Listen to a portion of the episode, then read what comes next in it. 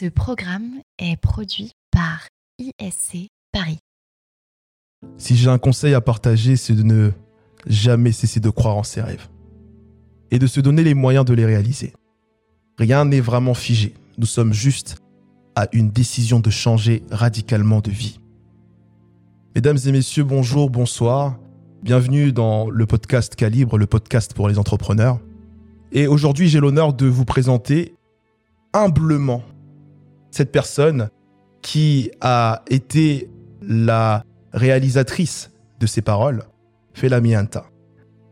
Felamianta, bonjour, comment tu vas? Bonjour Shadrach, euh, je vais bien, merci. Et toi? Oui, moi je vais très bien, je me porte très très bien. Euh, Est-ce que tu pourrais nous parler un peu de tout ce que tu as pu faire euh, antérieurement, tout ce que tu as pu accomplir? Euh, pour arriver jusqu'à ce que tu fais aujourd'hui Et on va vraiment détailler là-dessus sur euh, ton rôle de consultante en efficacité opérationnelle. J'aimerais me mettre en contexte pour euh, pour vraiment euh, pouvoir faire comprendre euh, ce qui m'a mené à entreprendre aujourd'hui.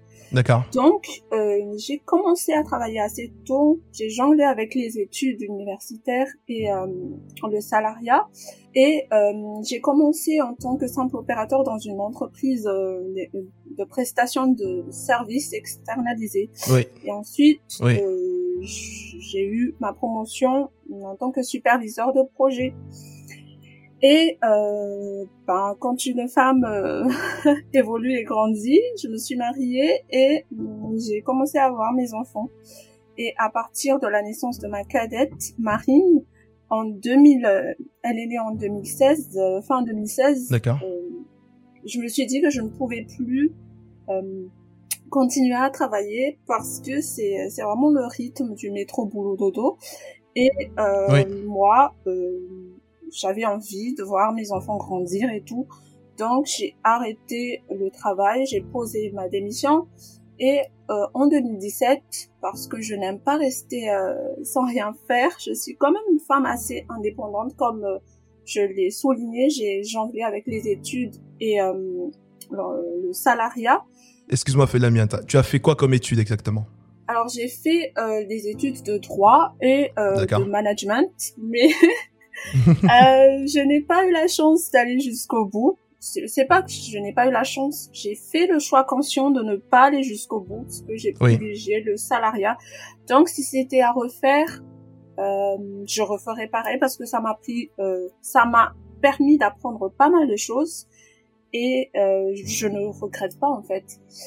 Et du coup, après, euh, je disais, après la licence de Marine, euh, fin Oui. 2016, je me suis dit que je ne, je ne retournerai plus euh, en salariat parce que euh, je ne peux pas soutenir le rythme de me réveiller tôt et de rentrer tard le soir et que euh, le seul moment où je vais voir ma fille, c'est quand elle dort. Euh, je, Oui. parti, je partirai de la maison euh, quand elle dort et je rentre donc euh, bah, elle dort déjà.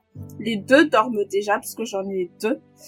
Et c'est à partir de, de, de, de ça que je me suis dit, ok, qu'est-ce que je pourrais faire euh, et comment est-ce que je peux contribuer? Et c'est là que je me suis dit, ok, je vais me lancer en ligne. Donc euh, j'ai commencé en tant qu'assistante virtuelle en 2017, 2018, et puis après, je- En quoi consiste le le métier? de l'assistant ou l'assistante virtuelle? Alors, l'assistante virtuelle travaille, euh, moi personnellement, j'ai travaillé avec des infopreneurs, donc des entrepreneurs sur le web qui vendent de la formation en ligne. Euh, Il y en a aussi qui font du coaching en ligne, exclusivement en ligne. Et euh, je me suis occupée de pas mal de choses chez eux. Donc euh, ça, ça va des simples tâches administratives comme répondre aux mails, gérer les, euh, les agendas, euh, faire des, des, des, euh, des travaux de recherche sur euh, des idées de contenu et ce genre de choses, jusqu'à euh, des tâches un peu plus techniques sur euh, la façon de créer des tunnels de vente, Oui. euh, paramétrer les formations en ligne sur leur plateforme. Euh, j'ai j'ai adoré euh, l'expérience parce que ça m'a permis de découvrir un monde que je ne connaissais pas et euh, et puis après comme euh, je bah je vais le dire je n'aime pas juste être là à exécuter euh, j'ai cherché comment est-ce que je pourrais apporter un peu plus de valeur.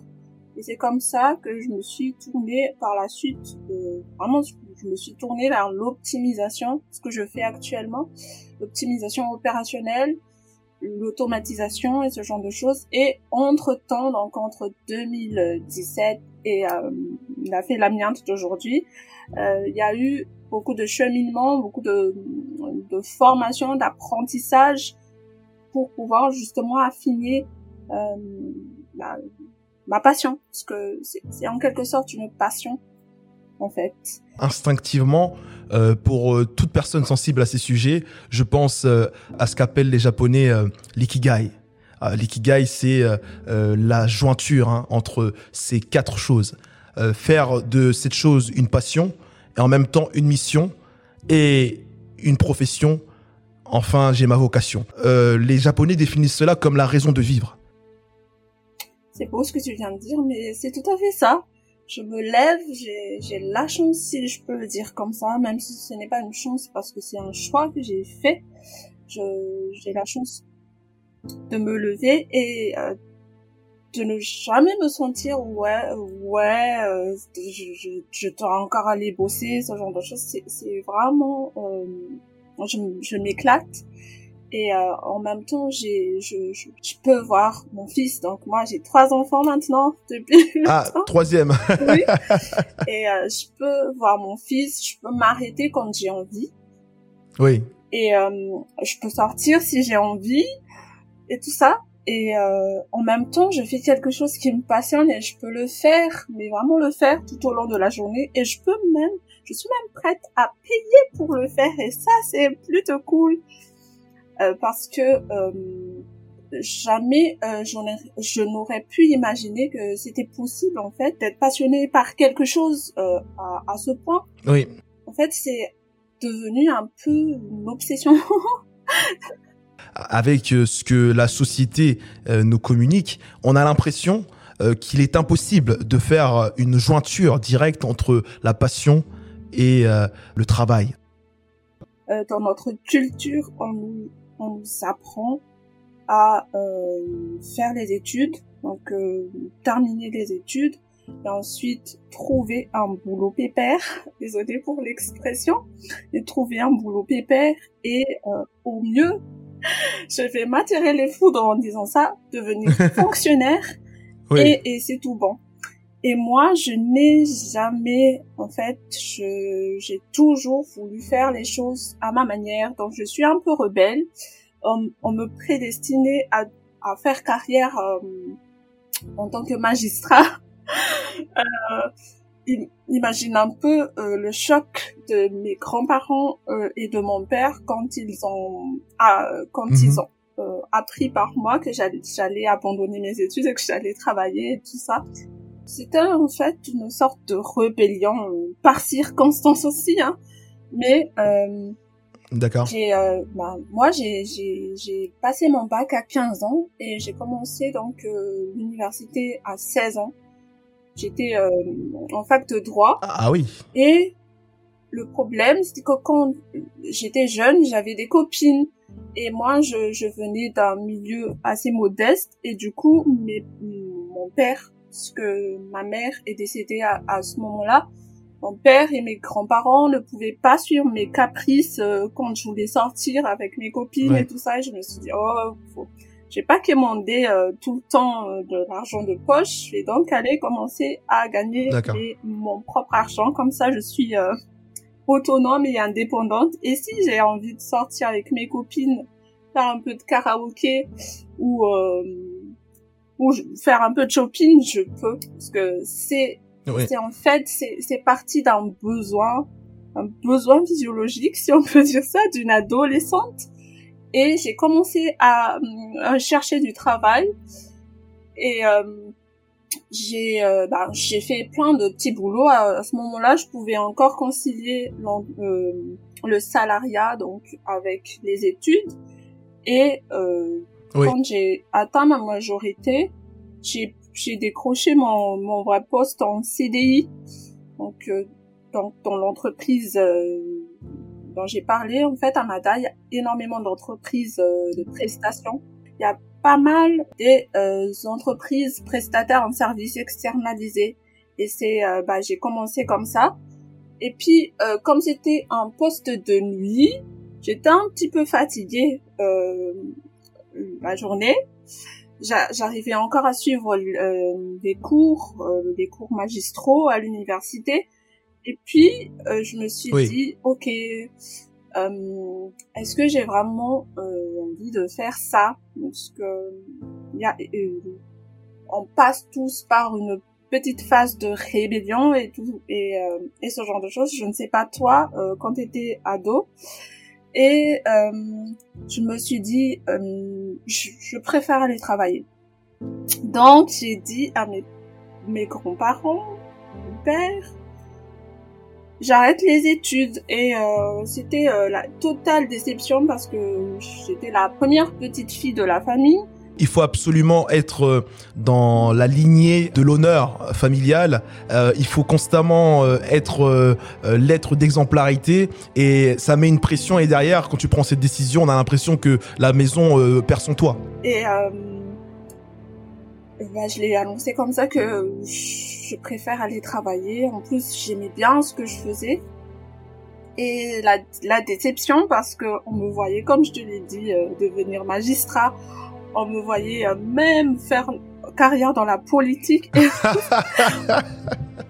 Et euh, je t'avoue en fait que pendant pas mal de temps encore, j'ai traîné avec la culpabilité que j'ai déçu les parents, mais en même temps, moi, je ne voulais pas suivre un chemin tout tracé. Moi, j'aime bien les choses un peu, un tout petit peu compliquées. Et euh, je me suis dit, et en plus, quand je vois euh, le plan de carrière à Madaï et ce qu'on peut gagner, euh, il n'y a pas que l'argent en fait, mais on, on va se le dire, l'argent contribue quand même à l'amélioration de notre confort de vie et tout ça. Et euh, quand je vois euh, le salaire d'un cadre à Madagascar et ce genre de choses, je me suis dit, ok, non, non, non, non. Je pourrais pas réaliser tous mes produits avec ça. Le salaire à Madagascar, euh, le salaire moyen, on l'estime à combien? Le salaire moyen, euh, euh, le salaire moyen, je même pas 100 euros. Donc on parle de salaire mensuel, là. on parle de salaire, c'est-à-dire vraiment on est sur, on n'est pas chez les Britanniques où c'est le salaire hebdomadaire, hein. c'est vraiment 100 euh, euros par mois. 100, euros par mois. Et je me suis dit que avec toutes mes ambitions, tous mes beaux projets, euh, je peux pas. Donc euh, à quoi ça sert d'aller euh, au bout des études si au final on passe 5 ans même un peu plus quand on veut faire magistrat ou si on veut faire euh, Sciences Po et ce genre de choses. C'est un peu plus de donc, 8 ans pour gagner à la fin. Après, les magistrats ne gagnent pas ça, hein, mais si euh, jamais euh, je n'étais pas admis alors euh, à l'école de la magistrature, pourquoi est-ce que je, je, je me torturerais pour, pour ça? Et en plus, fait, je n'aimais pas tellement le droit. J'ai juste choisi ça parce que mon père m'a dit euh, que c'était bien de faire euh, des études de droit. Moi, j'aime bien les affaires. Moi, j'aime bien faire. Euh, donc moi, j'ai bien aimé. J'ai fait droit et management. Et après, j'ai lâché le droit et ensuite j'ai lâché aussi les études de management. Et c'est comme ça que bah, je suis restée dans le salariat et après j'ai démissionné pour être pour me lancer à mon compte. À cette époque-là aussi, euh, je n'avais pas encore euh, l'esprit entrepreneurial, je me considérais comme un freelance. Alors, pourquoi est-ce que je fais vraiment un aparté entre un freelance et un entrepreneur? Un freelance, oui, c'est important. Ouais. C'est important parce que un freelance, il va juste euh, ma posture à cette époque était juste d'aller décrocher des missions et des missions et des missions et des missions. Je n'avais pas construit une vision globale sur ce que je voulais faire, l'impact que je voulais avoir, avoir dans la vie des gens, euh, le message que je voulais passer.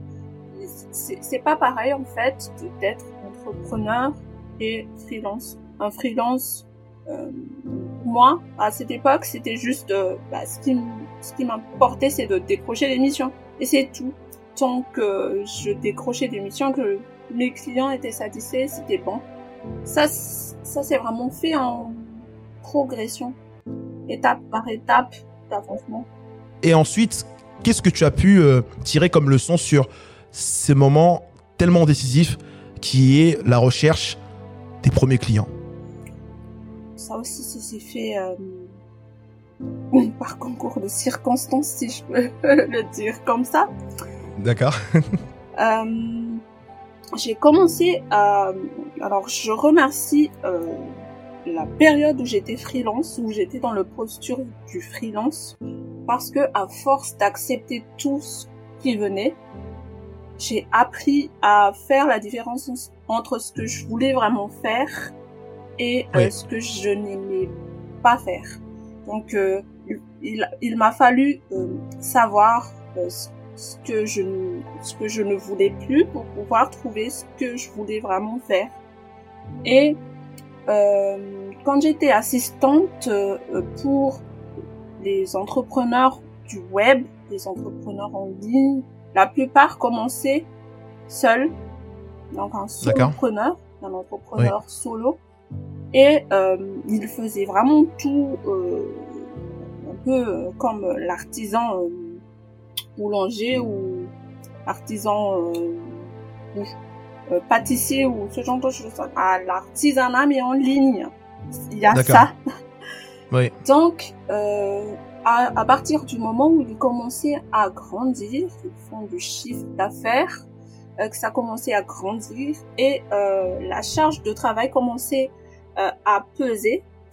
D'accord. Et c'est là que fait, pas par choix, mais parce que ils n'ont pas le choix, ça commence euh, à prendre l'eau, qu'ils commencent à, euh, qu'ils commençaient pour la plupart de mes clients. Hein, je ne dis pas que c'est une généralité. Je, tiens à le préciser. Je partage mon vécu. Donc, ils commençaient à déléguer.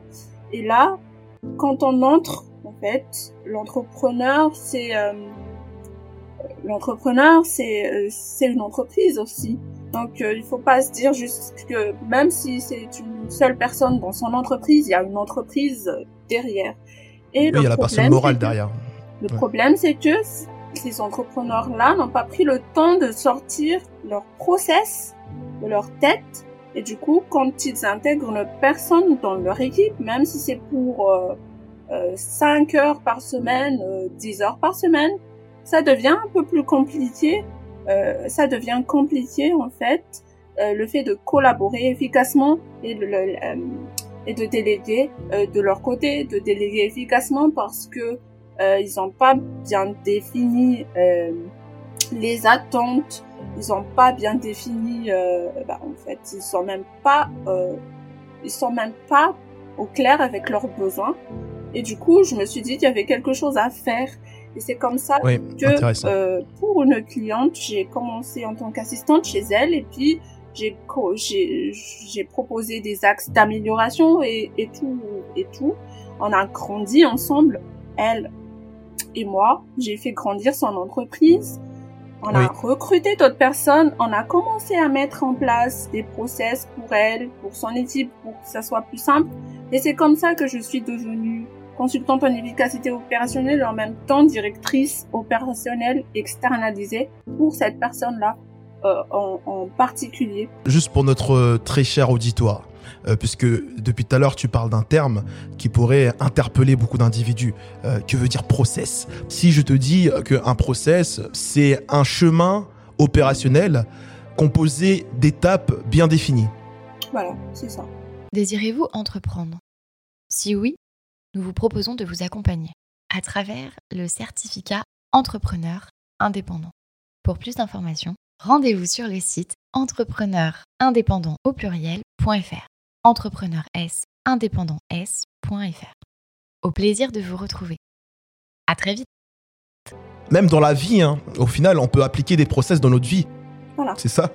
Et pour prendre des exemples très concrets dans la vie, euh, parce oui. que tu en parles et que moi je suis maman, euh, je cuisine, donc je suis des process. Quand je, je, je, je, choisis une recette de cuisine, par exemple, je veux faire des spaghettis à la bolognaise, ben, il y a des étapes à suivre pour pouvoir sortir donc l'input, l'output, pardon, le résultat oui. final qui est le plat. Donc c'est ça les process. Et euh, comme je le disais, pour la plupart des entrepreneurs, ils n'ont pas ce genre de choses en place. en fait, ils, ils, ils ont les process, mais dans leur tête. Et quand ils intègrent des personnes dans leur équipe, ça devient un peu plus compliqué parce que ils n'ont pas préparé le terrain en amont, ils n'ont pas structuré euh, le travail. Et du coup, euh, plutôt que de les décharger, d'apporter en fait de ce retour sur investissement, euh, il y a des expériences qui se passent euh, pas très bien, donc il y a des mauvaises expériences, il y en a qui ne veulent plus déléguer parce qu'ils pensent que c'est plus rapide de le de faire tout seul. Il y en a qui sont quasiment sous l'eau, débordés parce que il n'y a pas ce process-là qui les aide en fait à ne pas réfléchir à tout. Donc c'est plus facile d'avoir un, document euh, juste en face de soi quand on va par exemple créer un article de blog, de suivre. Il faut faire ça, ça, ça, ça, ça, au lieu de toujours aller réfléchir et sortir ça de sa tête au moment où on va publier. Et en fait, les process, c'est vraiment, les process sont là pour améliorer la vie euh, de l'entreprise. C'est pour faciliter euh, la vie des personnes qui constituent euh, l'entreprise, pour faciliter le fonctionnement de l'entreprise. Surtout que dans une entreprise, il y a tellement de d'opérations, il y a tellement de mouvements qu'à un moment, si on n'a pas une ligne directrice sur une simple tâche, ça fait tâche. Et c'est vrai que lorsque l'on parle de process, au final, sans process, c'est euh, ça va dans tous les sens. C'est la spontanéité, c'est euh, c'est l'expression euh, d'une humeur journalière. donc, est-ce que tu pourrais un peu me parler de ce que tu as pu rencontrer chez les clients de problématiques d'un point de vue opérationnel? Donc, déjà, la première chose, c'est la communication. Quand mhm. on n'a pas de process, on va faire plein de va-et-vient en fait entre même si on est censé être spécialiste dans ce qu'on fait, chaque entreprise opère de façon euh, différente, chaque entreprise est unique. Et du coup, même s'il y a des tutoriels universels sur l'utilisation d'un outil en particulier, euh, par exemple Gmail, euh, la personne a peut-être ses règles de comment est-ce qu'on envoie les mails, comment est-ce qu'on les étiquette et ce genre de choses. Euh, est-ce qu'il faut mettre une personne en copie? Est-ce qu'il faut mettre euh, telle personne en copie cachée? Et ce, donc il euh, y a le la communication, il y, aura toujours des va-et-vient euh, inutiles, si je peux dire ça comme ça, qui auraient été résolus par la mise en place de process. Oui. Et le fait d'être constamment sollicité, ça crée de la frustration des deux côtés les informations aussi, la, circulation des informations euh, pour demander où est-ce que je peux trouver ton logo, par exemple, euh, la dernière version du logo, euh, s'il faut le mettre sur une publication euh, pour les réseaux sociaux. Euh, il y a aussi le fait que on pense que telle personne a fait la tâche, a exécuté la tâche, et au final, quand on se demande on se demande, on se demande à la fin qui l'a fait parce que euh, telle personne a pensé que c'était la responsabilité de telle personne, telle personne pensait que c'était la responsabilité de l'autre personne et du coup, euh, quand tout le monde pense que c'est l'autre, au final c'est personne. Et quelque part, ce qui est marrant, c'est que en plus d'être une simple consultante en efficacité opérationnelle, indirectement, tu es aussi une, euh, une personne qui est dans la prévention des conflits. Puisque cette chose-là ramène beaucoup de conflits entre les collaborateurs, entre les, les associés, entre les travailleurs. Cette chose-là permet euh, d'éviter euh, ces situations et ces frustrations à l'origine de souvent une déliquescence interne. Tout à fait. Je l'ai pas vu comme ça, mais effectivement. Parce que moi, je parle toujours du point de vue opérationnel et fonctionnel des choses. Oui. Mais effectivement. Donc, c'était vraiment ça le problème que j'ai rencontré, que j'ai remarqué, que je remarque encore. C'est que euh, quand on ne sort pas de la tête, on suppose, on suppose, on suppose. Et une entreprise, pour durer, ne peut pas fonctionner sur des suppositions et euh, ne peut pas fonctionner, ne peut pas dépendre d'une seule personne pour pouvoir fonctionner. Et quand on sait, je pense que c'est le cas de tous les entrepreneurs, s'il y en a qui ne sont pas dans le cas, je serais euh, contente d'échanger avec vous. Mais quand on s'est lancé à notre compte, c'est euh, c'est aussi parce qu'on a euh, une envie quelque part de liberté. Ce que moi j'ai quitté par exemple, c'est que je ne, je ne voulais plus du métro boulot de dos. Je voulais avoir un peu plus de temps pour mes enfants, pour ma famille, pour moi-même. Et au final, lorsqu'il n'y a pas ces process-là, il n'y a pas cette infrastructure, parce que je, je considère vraiment euh, les process et les systèmes comme une infrastructure qui va supporter l'organisation qui est l'entreprise. L'entreprise a toujours été dépendante d'une seule personne, soit de son fondateur, soit d'une personne dans, dans l'équipe qui est vraiment un pilier et que lorsque cette personne part, en fait, le château s'écroule. Donc euh, c'est pour ça que c'est vraiment important de, de mettre en place ces process-là, ces systèmes-là, pour pouvoir euh, rendre l'entreprise plus autonome euh, et que l'entreprise ne dépende pas au final d'une personne. Et je voulais juste souligner quelque chose, la mise en place des process est vraiment important parce que ça garantit euh, la pérennité de l'entreprise et son succès euh, sur du long terme. On ne pense pas forcément à ça, mais c'est vrai. Je vais euh, prendre l'exemple d'une entreprise euh, qui grandit assez vite, donc qui subit une hyper croissance, si on peut dire ça. Je ne veux pas utiliser des termes anglais parce que parce que c'est un peu plus pour les personnes qui ne sont pas dans le domaine, c'est c'est peut-être un peu déroutant. Donc euh, bah, les, les entreprises qui scalent, qui cherchent à scaler, donc qui veulent de l'hypercroissance et tout ça.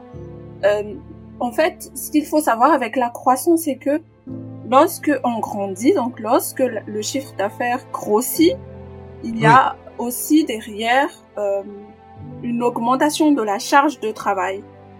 Et euh, la plupart des entreprises ou des entrepreneurs, parce que je vais parler de l'entrepreneuriat en ligne, donc des entrepreneurs du web, vont toujours avoir tendance à chercher, euh, par exemple, à chercher à faire plus de chiffres. Oui, c'est vrai, euh, faire, euh, c'est bien de grandir, c'est bien d'avoir de l'ambition, mais est-ce que derrière, est-ce que tu t'es assuré que tu as, donc je reviens à ce que j'ai dit, je peux radoter un peu, mais c'est important, est-ce que tu as les ressources nécessaires pour euh, euh, abattre en fait, pour absorber la charge de travail après? Donc c'est bien de vendre, mais derrière il va falloir délivrer euh, ce qu'on a promis en fait à nos clients. Donc si on n'a pas un process en place, ça va être plus compliqué pour l'équipe qui est en charge de délivrer le service euh, de le délivrer à un grand nombre et de délivrer la même qualité à ce grand nombre. C'est pour ça que je dis que c'est crucial pour le succès euh, à long terme d'avoir des process et des systèmes solides qui vont supporter justement l'entreprise et l'organisation. Ouais. Ne serais-tu pas quelque part maniaque? Pas maniaque, mais euh, oui, c'est flemmarde, flemmarde, on peut dire ça comme ça. c'est un peu, euh, c'est un peu négatif comme terme, mais en fait, je n'aime pas perdre mon temps. En fait, le temps, au final, est notre ressource, la plus précieuse parce que le temps, quand on, quand il passe, on ne peut pas le récupérer. Et euh, j'aime bien utiliser mon temps euh, sur des tâches qui apportent réellement de valeur. Et donc, si je passe mon temps à réfléchir à comment est-ce que je vais accomplir une tâche, ce n'est pas effectif, ce n'est pas optimal pour moi. Et je suis partie euh, de ce constat-là que tout le monde devrait euh, pouvoir utiliser en fait son temps à bon escient et tout le monde devrait utiliser aussi son talent. Donc euh, se concentrer sur sa sur son talent pour faire avancer une entreprise. Et euh, je vais le dire, euh, c'est un peu un peu sexe que je vais dire. Euh, mais attention, attention. Faire des copier-coller, euh, faire faire des copier-coller à une personne n'est pas un bon moyen d'utiliser son temps. Il y a des outils pour ça, pour automatiser le, le, le transfert de données entre plusieurs outils et c'est comme ça que je me suis dit, et, euh, et c'est comme ça en fait que je suis, euh, que j'ai que j'ai développé mon activité, euh, je cherche toujours l'amélioration, la bonne utilisation du temps. Donc, moi, je déteste carrément faire des copier-coller si, c'est pour faire, euh, si c'est par exemple pour copier euh, des informations d'un formulaire de contact dans une base de données, je préfère faire ça euh, par, par un outil pour euh, que ça soit fait euh, pour que je le paramètre en une seule fois et ensuite que la personne qui devra prendre la suite du flux de travail, donc ce que c'est un workflow comme on dit, un flux de travail, puisse se décharger de ça et de se concentrer exclusivement sur euh, ce qu'elle a à faire. Ça c'est juste un petit exemple que euh, que, que j'ai parce que c'est plus parlant. Oui. Et euh, aussi que comme je suis projecteur, je ne sais pas si tu connais un peu en human design. Considère-moi comme le plus cancre sur Terre et tu feras de moi le plus érudit. Je ne sais pas ce que c'est que ça. Le design humain, c'est euh, comme c'est en fait bah, je l'ai découvert comme ça. Je ne, je, je ne saurais pas trop expliquer parce que je ne suis pas spécialiste. Il y en a des spécialistes, mais euh, le design humain, c'est un, c'est un mélange de, de, de plusieurs choses, de, de numérologie, euh, de, d'astrologie.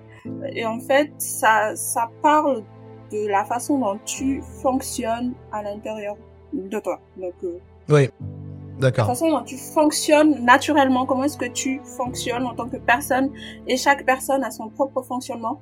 Et euh, comme j'avais un petit peu de décalage par rapport euh, aux autres personnes dans les entreprises, donc dans les entreprises euh, lesquelles j'ai intervenu, j'ai cherché à comprendre, j'ai cherché à comprendre comment est-ce que je fonctionne concrètement, et je suis tombée sur le human design. Et euh, c'est là, donc je suis projecteur, comme je l'ai dit, et les projecteurs, ils euh, sont un peu plus logisticiens. Donc euh, ils sont ils sont là aussi pour guider. C'est pour ça que je fais euh, du consulting parce que je dis. Et les projecteurs, en quelque sorte, si je parle du point de vue opérationnel, ben, ben, ben c'est ça. Ils cherchent l'amélioration. en fait, c'est inné chez eux, inné chez les projecteurs de toujours chercher euh, l'amélioration, de bien utiliser le temps, d'être dans la logique et tout ça. Y a-t-il pas une différence entre le trait de caractère et, euh, je dirais, euh, le processus cognitif? Bonne question. Je ne, je ne crois pas que on peut proposer des services. on peut être consultant en efficacité opérationnelle si on ne l'applique pas à soi. je pense pas. En fait, non, je ne crois pas. Toutes les personnes, il n'y a pas beaucoup de monde que je connais, en, tout cas qui fait euh, qui, fait le même métier que moi. Mais j'ai une copine qui est aussi projecteur et qui est aussi dans mon secteur. Et oui, euh, oui il y a un trait de caractère. Bah, c'est un mélange de tout. C'est un, oui. Il y a aussi euh, la façon dont mon cerveau fonctionne et si c'est si on va parler de ça, on va plutôt parler de Colby A en termes de test. Euh, mais on va pas parler de, de test. C'est juste, euh, en fait, il y a il y a une certaine façon, mon cerveau fonctionne de cette manière. Tu nous as parlé de Colby A. Qu'est-ce que c'est que Colby A? C'est un test, un test qu'on fait. Ce n'est pas un test de personnalité comme l'énéagramme ou ce genre de choses. C'est un test euh, que qu'utilisent généralement les directeurs de ressources humaines, euh, qui a été inventé donc par Colby. Et euh, c'est un test qui euh, te permet de euh, comprendre comment est-ce que tu collectes les informations euh, comment est-ce que euh, ton cerveau euh, assemble tout ça et comment est-ce que tu l'appliques dans ton travail? Donc c'est vraiment... C'est hyper intéressant. Colby A, ça s'écrit comment? K-O-L-B-E et A à côté, A. Colby A. C'est, c'est parce que c'est là, c'est il y a plusieurs types de tests et moi j'ai fait le Colby A parce que j'en avais besoin dans le cadre de ma certification. Et euh, c'est là que j'ai compris que euh, moi, je fonctionne comme ça. Donc, je suis très factuelle. Euh, quand je, mon cerveau est très factuel, donc je prends, je prends le temps de collecter les données de les analyser euh, et de les synthétiser avant d'agir. Et c'est pour ça que c'est plus facile pour moi de découvrir le petit point euh, dysfonctionnel dans une organisation parce que bah, je collecte, j'amasse énormément de données, je les synthétise et ensuite je regarde où est-ce qu'on peut les améliorer. Euh, tu considères le temps à sa juste valeur. Et ça, ça me mène à dire que tu n'es pas flemmarde, mais que tu es plutôt économiste du temps. Qu'en penses-tu? Oui, c'est mieux. Je disais, j'utilisais le terme flemmard pour être plus explicite, mais en fait, je suis pas flemmarde, j'aime juste utiliser mon temps à bon escient. C'est voilà. Autrement dit, tu aimes la performance, tu es performante. Oui. J'ai une question à ce propos. N'y a-t-il pas quelque part une indispensabilité de la présence humaine, malgré les process? Bien évidemment, en tant que high achiever, comme on le dit, hmm. c'est ce que moi, le but de mon travail, c'est vraiment d'utiliser euh, l'humain. Donc l'humain, en fait, euh, l'humain euh, a sa juste valeur aussi. Donc, d'accord. Si si c'est pour, on peut avoir des process, les process sont là pour aller supporter l'homme à l'intérieur de l'organisation. Parce qu'au final, lorsqu'il a moins de charge de de moins de charge mentale, c'est plus facile pour lui d'accomplir les choses. Ça va ça va aussi rendre le travail plus agréable, si je peux dire ça, le quotidien plus agréable. Et on peut euh, euh, tirer profit de son talent. Donc, il vaut mieux utiliser l'homme euh, sur ce qu'il fait de mieux que de lui assigner des tâches qu'il ne le met pas en valeur.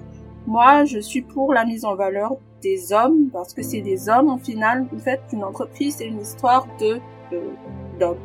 L'entreprise avec le client, moi, je ne parle pas. Homme avec un grand H, qu'on précise bien. Homme avec un grand H, c'est-à-dire c'est hommes et femmes ensemble. C'est une histoire d'être humain pour ne pas fâcher euh, euh, une partie de l'auditoire. Voilà, donc c'est une histoire d'être humain.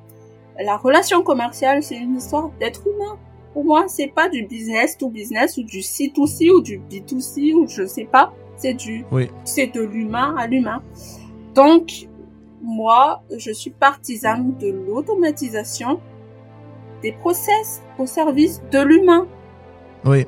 L'homme, les hommes, les humains plutôt, oui. doivent être euh, mis en valeur dans leur talent. Ce que j'ai, ce que j'ai remarqué, c'est que on les utilise pour faire euh, surtout les assistantes euh, virtuelles et je viens encore m'attirer pas mal de foot mais ce n'est pas bien grave. C'est on les utilise pour faire les euh, les tâches qu'on ne veut pas très sympa. Au fond de toi, tu t'es nourri d'une part de ce que tu es, de ce que tu fais, de ce que tu penses, mais de, aussi de ce que tu as vécu. Et est-ce que je peux imaginer que dans ton expérience d'assistante virtuelle, il y a eu comme une expérience émotionnellement correctrice due à cette considération? Oui, oui, en partie. Parce que comme je l'ai dit, euh, on utilise... Euh, j'ai fait pas mal de copier-coller dans ma...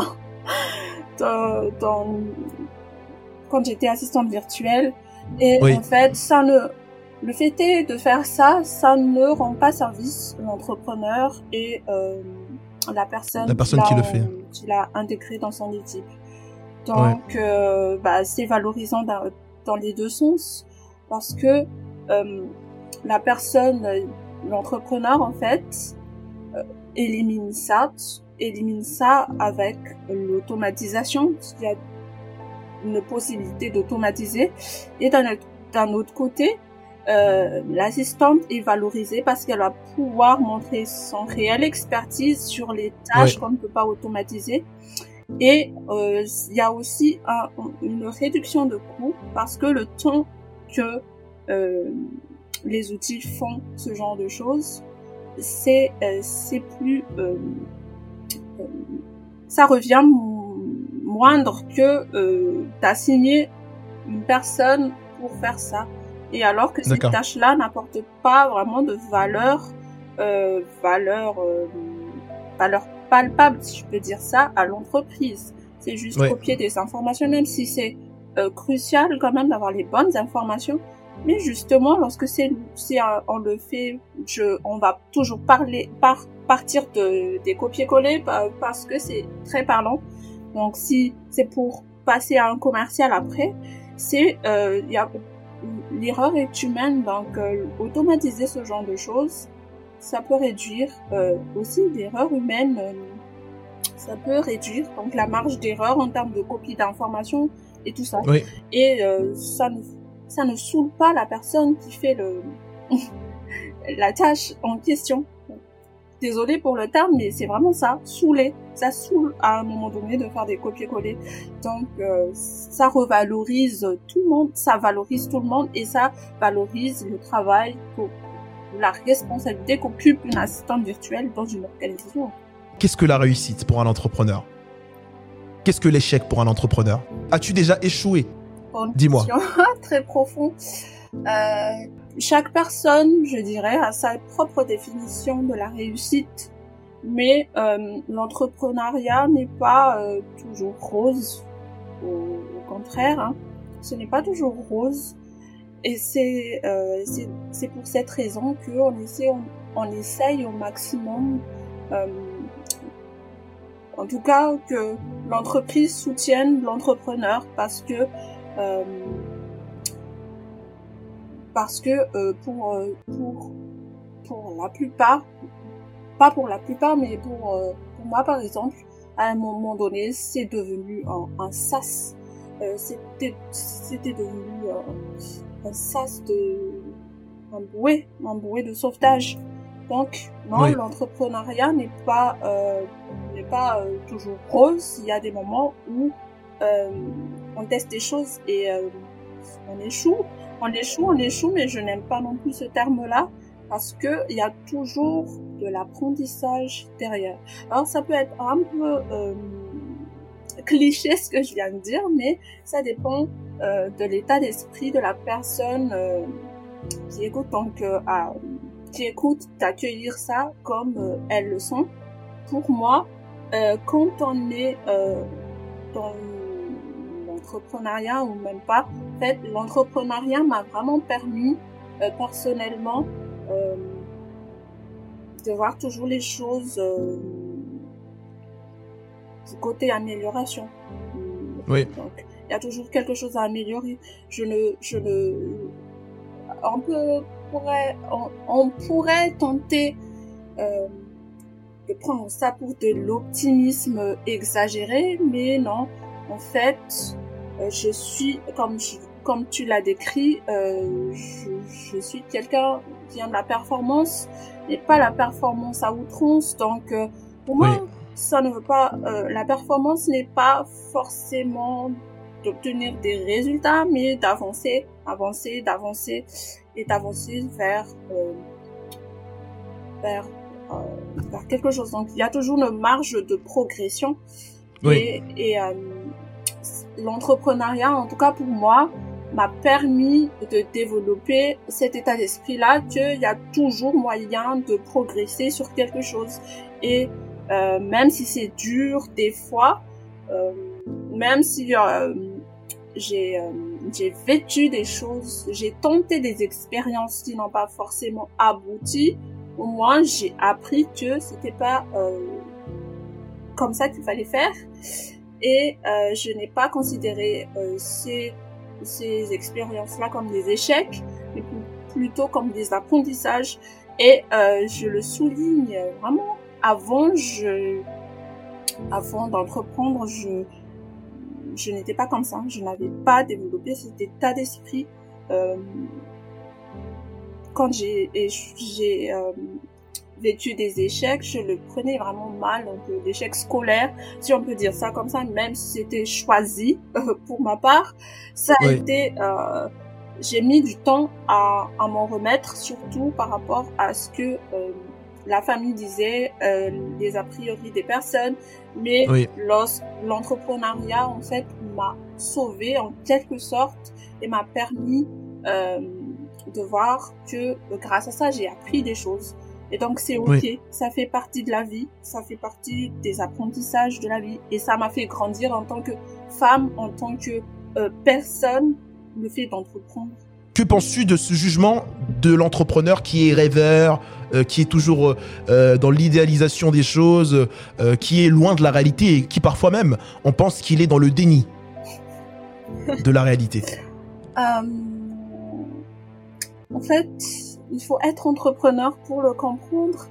Je ne porte pas de jugement euh, sur les personnes parce que ce n'est pas toujours facile d'expliquer à ses proches que tiens, on va faire de l'entrepreneuriat. Pourquoi est-ce qu'on choisit le chemin le plus compliqué quand on peut avoir une vie stable euh, à côté?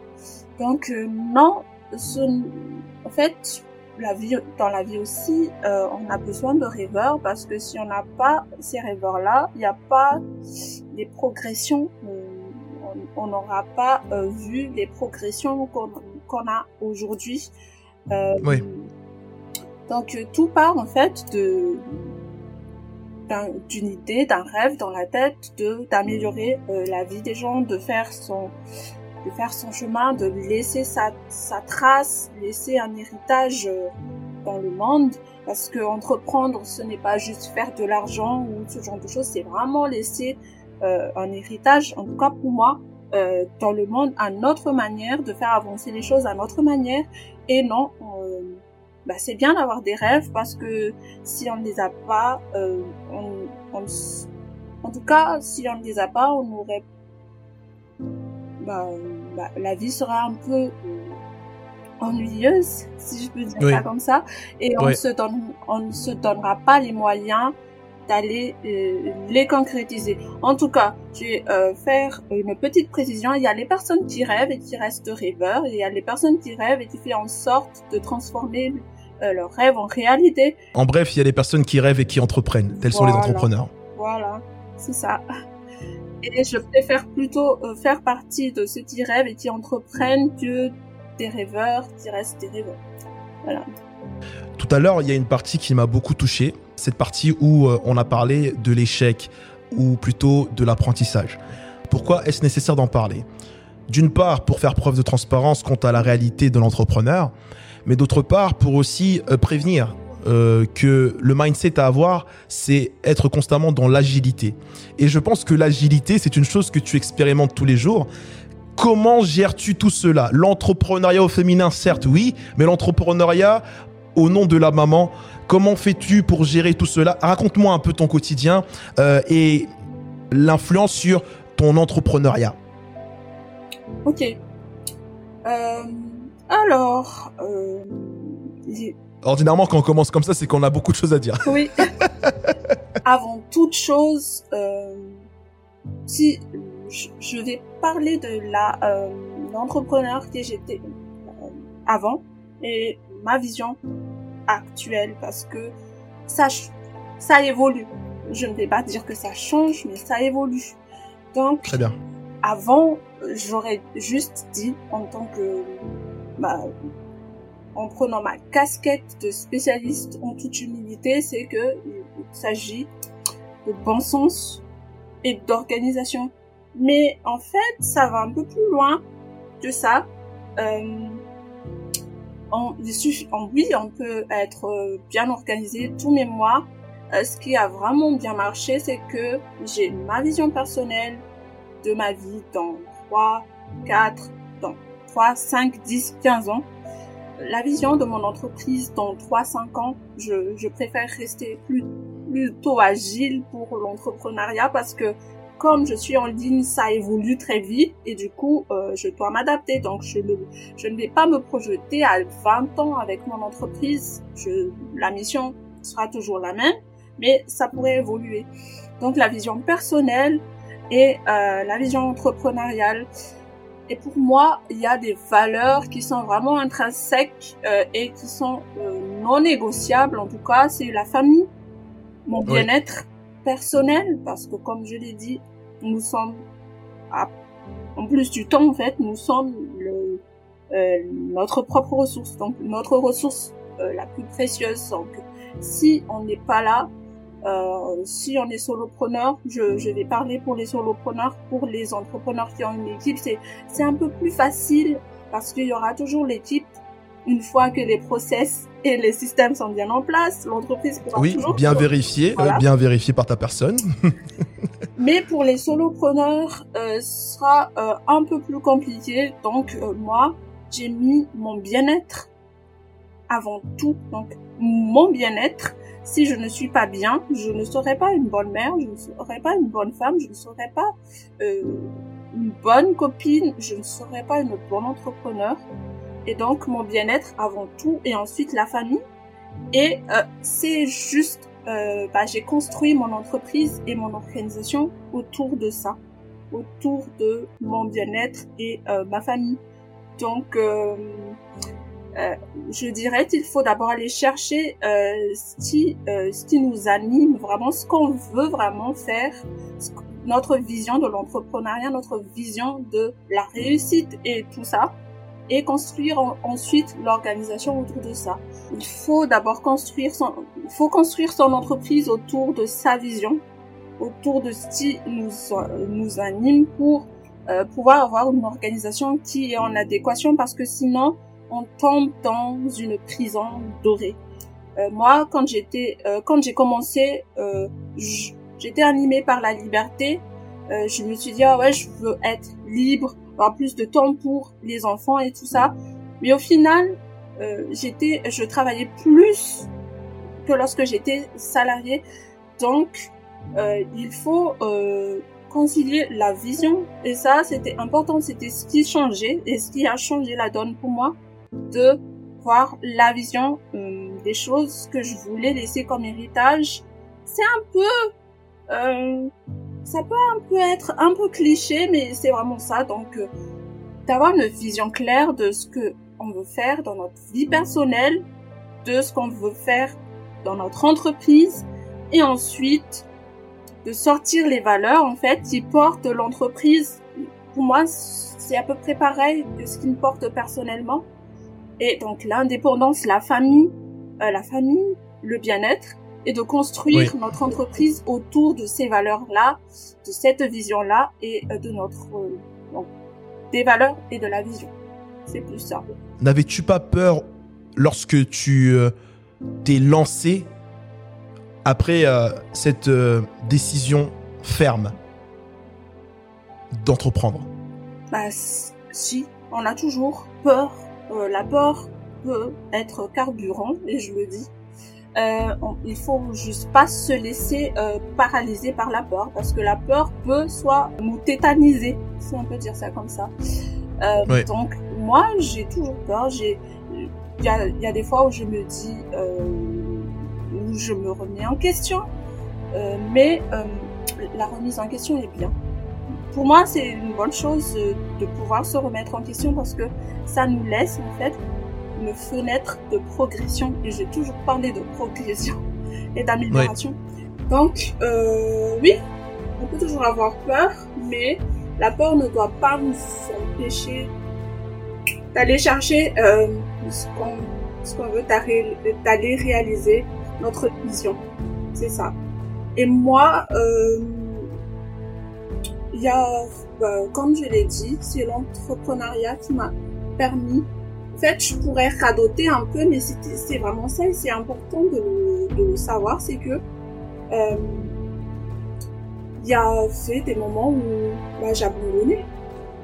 Mais euh, quand je me reconnecte à ma vision et euh, ce que je veux laisser comme euh, héritage, c'est un peu... C'est peut-être un gros mot, mais au final, non, puisque euh, est dans ces entreprises, les entrepreneurs, je contribue à améliorer quelque chose. C'est ma façon de laisser ma trace. Et euh, lorsque je repense à ça, en fait, faut vraiment être porté par une vision, euh, une vision qui est plus grande que nous. Et sinon, on n'aura pas le courage d'avancer lorsqu'on lorsqu'on traverse des périodes un peu plus difficiles, et on n'aura pas en fait on n'aura pas le courage de se réinventer en fait lorsque euh, lorsque des circonstances euh, le demandent, comme par exemple en 2020, c'était une année un peu particulière euh, où on était tous confinés et tout.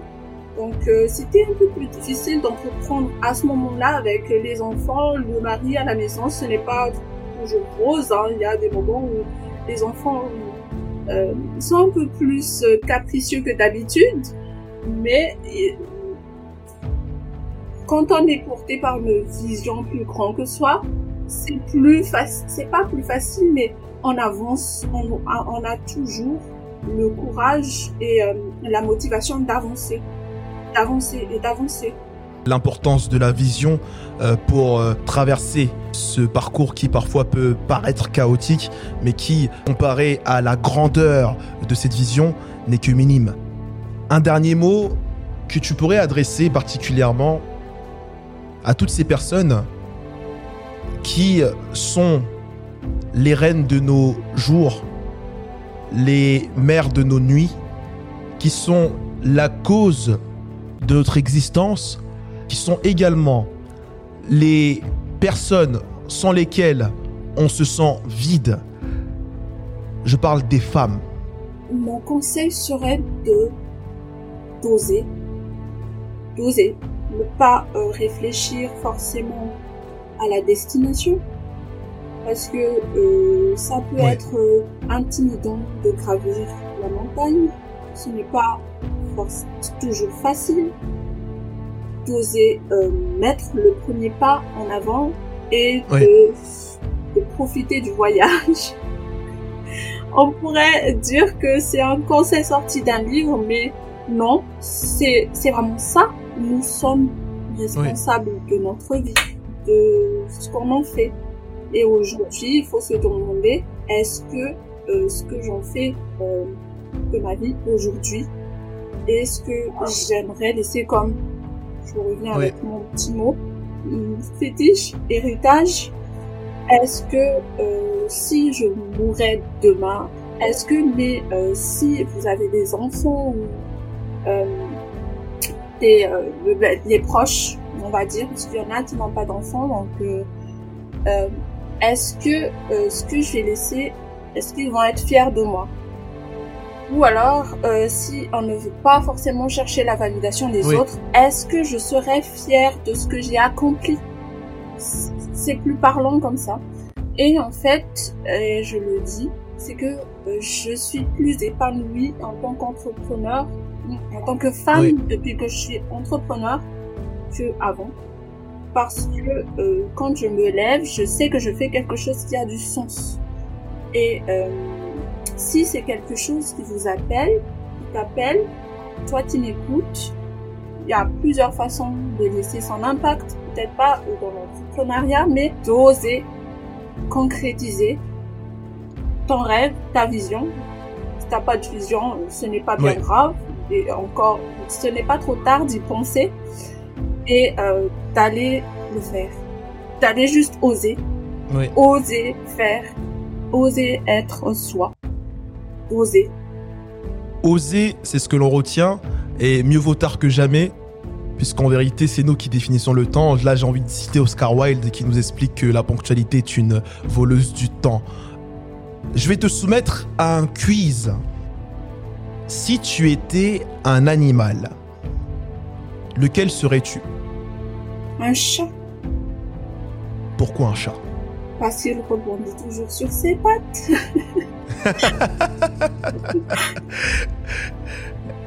en fait, au-delà de ça, la mère chatte, euh, elle materne beaucoup les enfants. Donc moi, je suis euh, maman. Mais euh, moi, j'apprécie vraiment la relation que la mère chatte à envers ses chatons et du fait où le chat rebondit toujours sur ses pas, c'est que euh, peu importe où est-ce qu'il va où est-ce qu'il va sauter, euh, euh, c'est très c'est très caricatural, mais euh, le chat il va toujours rebondir quoi. Et euh, peu importe donc ce que la vie va me me faire vivre, moi, je rebondirai toujours sur mes pattes et j'avancerai toujours. D'accord. Mesdames et messieurs, c'était Calibre et c'était une opportunité également pour nous de parler avec Felamiant. Felamiant qui nous a exposé l'entrepreneuriat non seulement au féminin, non seulement l'entrepreneuriat d'une mère, mais surtout le fait d'entreprendre comme l'on est. C'était Calibre. Entreprenez comme vous êtes. Au revoir. Au revoir.